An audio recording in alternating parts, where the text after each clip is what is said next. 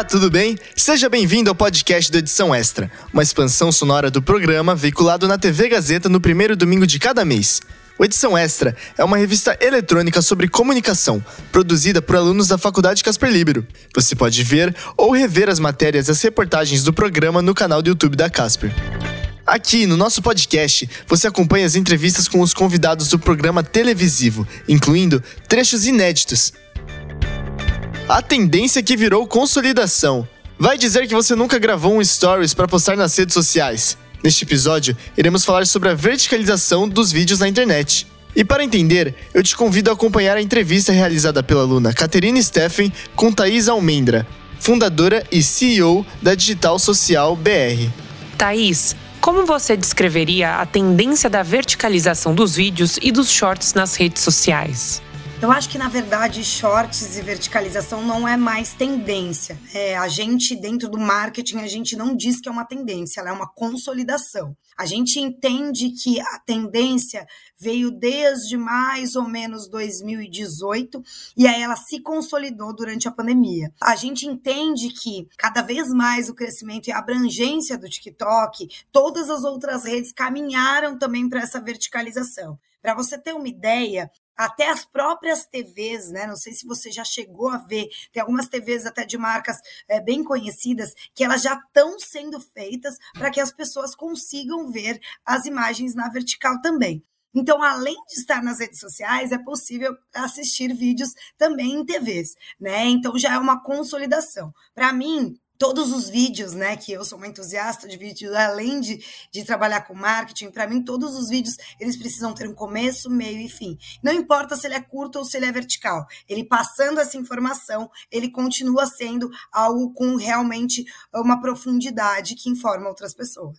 Quais são as principais razões por trás dessa mudança na forma de se gravar? Assim, eu acredito que as principais razões é porque a gente já usa o celular na vertical, né? Para você visualizar full, a imagem também precisa ser na vertical. A partir dos stories da época do Snapchat, a gente já percebia que isso era uma fortaleza, né? E que as pessoas cada vez mais queriam assistir os vídeos em uma tela cheia. Com o celular em uso diariamente nas nossas mãos, a gente entende que esse tipo de conteúdo ele é consumido de uma forma mais fácil do que, por exemplo, um vídeo em plano americano que a gente via antigamente e talvez na horizontal, né? Porque fica muito mais difícil de você assistir se você abre uma rede social, por exemplo, se a gente vê pelo Reels, por exemplo.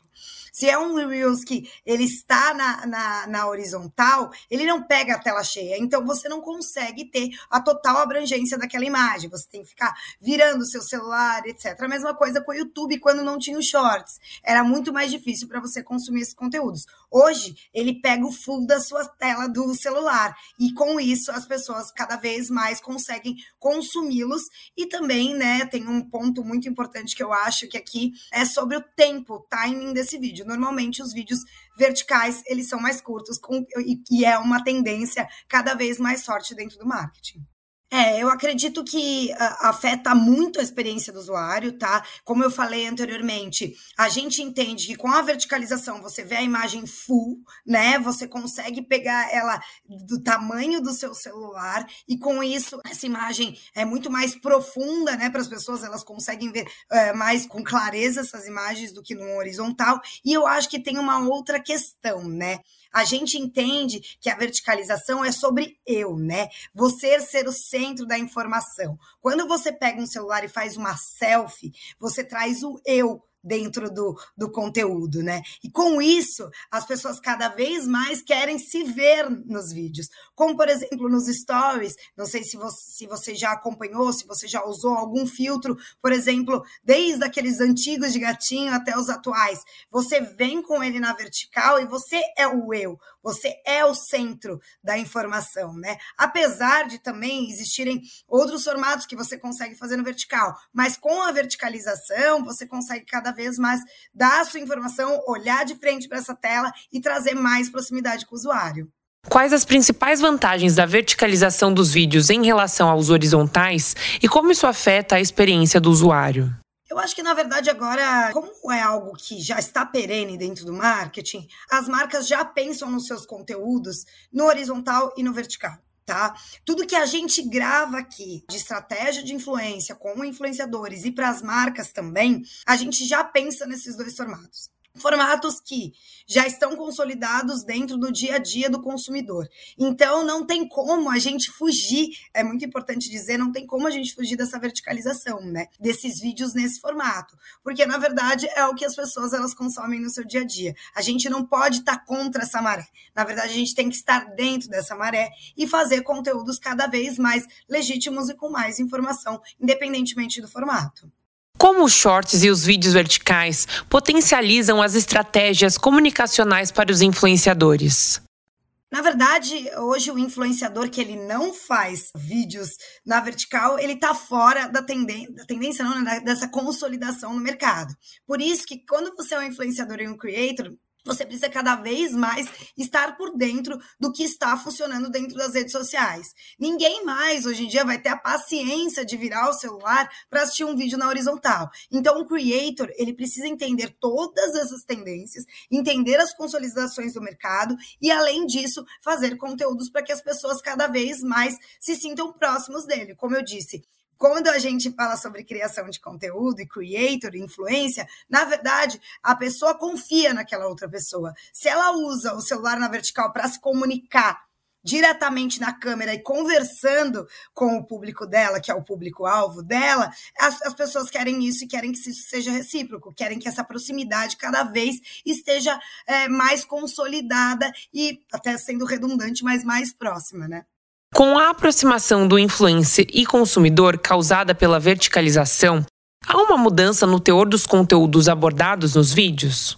Sim, sim, muda, muda bastante, tá? A verticalização trouxe essa proximidade e faz com que as pessoas se sintam parte da vida das outras, principalmente na influência e na criação de conteúdo para creators, tá? Cada vez mais é, são pessoas reais falando para pessoas reais, né? E quando você pega o modo selfie, ou, por exemplo, usa um vídeo na vertical, você tem essa proximidade e você conversa como se você tivesse já dentro da casa da pessoa. É muito diferente do que a televisão, né? Quando a gente vê, por exemplo, vamos colocar na própria Gazeta, por exemplo, a gente entende que é um programa que é editado daquele formato, por mais que entre na sua casa, não é algo relacionado ao gente como a gente, nosso dia a dia. Com a verticalização, você traz essa proximidade cada vez mais e tem esse toque de gente como a gente, de dia a dia. Você começa a fazer parte da vida real daquela influência. Há um maior engajamento por conta dos vídeos verticais?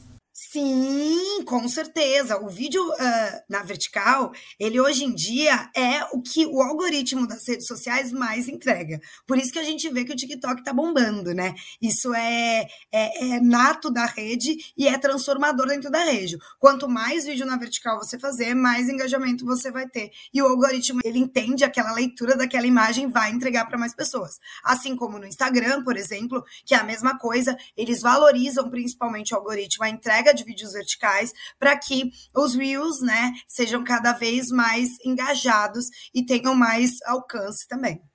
Quais são as principais tendências emergentes na verticalização que as marcas devem estar atentas? Como se manter atualizado com essa mudança? Eu acho que, na verdade, o TikTok hoje em dia é um balizador para você entender as tendências, mesmo porque o TikTok é uma plataforma mais do que de postagem de vídeos, é uma plataforma de busca. Lá você consegue entender as trends, o que está acontecendo, o que as pessoas estão querendo consumir, como elas estão querendo consumir, principalmente, né? Então, as marcas elas precisam ficar por dentro, por exemplo, como uma rede como o TikTok, para cada vez mais entenderem o que as pessoas querem saber. Além disso, entender o que pode vir de tendência no mercado. Um Be Real, que é uma vida real, é muito louco quando a gente fala sobre Be Real, né? A gente fala sobre vida real e mostrar sem filtros. Isso que é o mais importante. Então, Be Real é uma outra tendência e que também traz não vídeos, mas fotos na vertical também. Então, acredito que as marcas e as pessoas, do modo geral, têm que entender as redes sociais novas, entender o que elas trazem e também agregar nas velhas, né? A gente percebe que o Instagram, por exemplo, entendeu o que está rolando no mercado, entendeu que a verticalização era o momento, apesar de eles já terem sido pioneiros nos stories, mas agregaram ainda mais trazendo o Reels, já comparando com o TikTok, né, para fazer ali uma briga boa para que o Instagram, o Mark Zuckerberg não perdesse o alcance que ele tinha com a sua rede social. Então, ele tornou o Reels também uma fonte rentável dentro de um produto do Instagram. A mesma coisa ele faz com o Facebook, né? Que quando você começa a comparar com as outras redes, ele pega um pouquinho do que está acontecendo em cada lugar. E isso é o mais importante para saber que a tendência e as marcas precisam andar juntas, né? Não há inovação sem estudo, sem procurar, sem pesquisar, sem entender o que está rolando no mercado, entender o que o consumidor quer consumir, né? É muito engraçado isso. A gente diz que entender o que o consumidor quer consumir é você estar dentro dessas vidas reais, é pegar uma plataforma de busca como o TikTok e se aprofundar ali para entender o que a galera tá gostando de ver. Thaís, como você vê o futuro da verticalização nas redes sociais? Quais são as principais mudanças que podemos esperar para os próximos anos? Olha, eu acho que assim, a verticalização veio para ficar. É, como eu mencionei no começo, a partir do momento que você faz uma selfie com o seu celular, a partir do momento que você já usa seu celular na frente do seu rosto, isso não vai mudar. O que eu acho que só vai se fortalecer. E o que está acontecendo agora, principalmente com o YouTube trazendo shorts, né?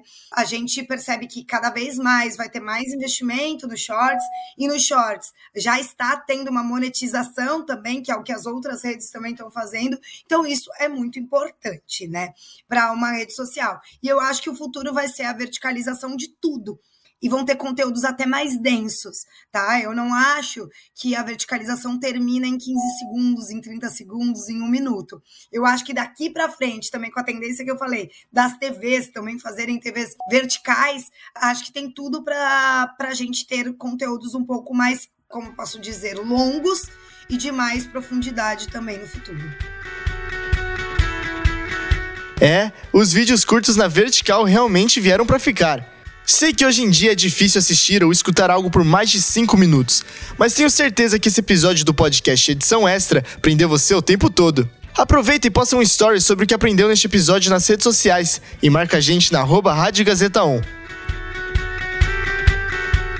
Fique ligado nos próximos episódios do podcast Edição Extra, disponível nas principais plataformas de áudio. O Edição Extra é um projeto transmídia produzido por estudantes da Faculdade Casper Libro, com supervisão pedagógica do professor Rogério Furlan, supervisão operacional de Roberto Vilela e suporte operacional de profissionais dos estúdios da Rádio Gazeta Online e da produtora experimental audiovisual. Podcast Edição Extra. Apresentação: Léo Kenji. Roteiro: Heloísa Rocha e Gabriel Grande. Produção de entrevistas: Isabela Delgado, Caterina Steffen e Tatiana M. Edição: Agnoel Santiago, o Popó. Edição de mídias audiovisuais: Nilson Almeida. Site e mídias sociais: Heloísa Rocha. Faculdade Casper Libero.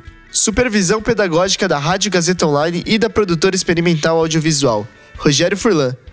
Supervisão operacional da Rádio Gazeta Online e da produtora experimental audiovisual: Roberto Vilela. Coordenadoria de jornalismo: Helena Jacó. Coordenadoria de Rádio, TV e Internet, Renato Tavares. Operações da Faculdade Casper Libero, Antônio Viana. Gerente administrativo da Faculdade Casper Libero, Eric Wonhart. Diretor da Faculdade Casper Libero, Marco Vale. Fundação Casper Libero. Superintendente-geral da Fundação Casper Libero, Sérgio Felipe dos Santos. Presidente da Fundação Casper Libero, Paulo Camarda. Até a próxima!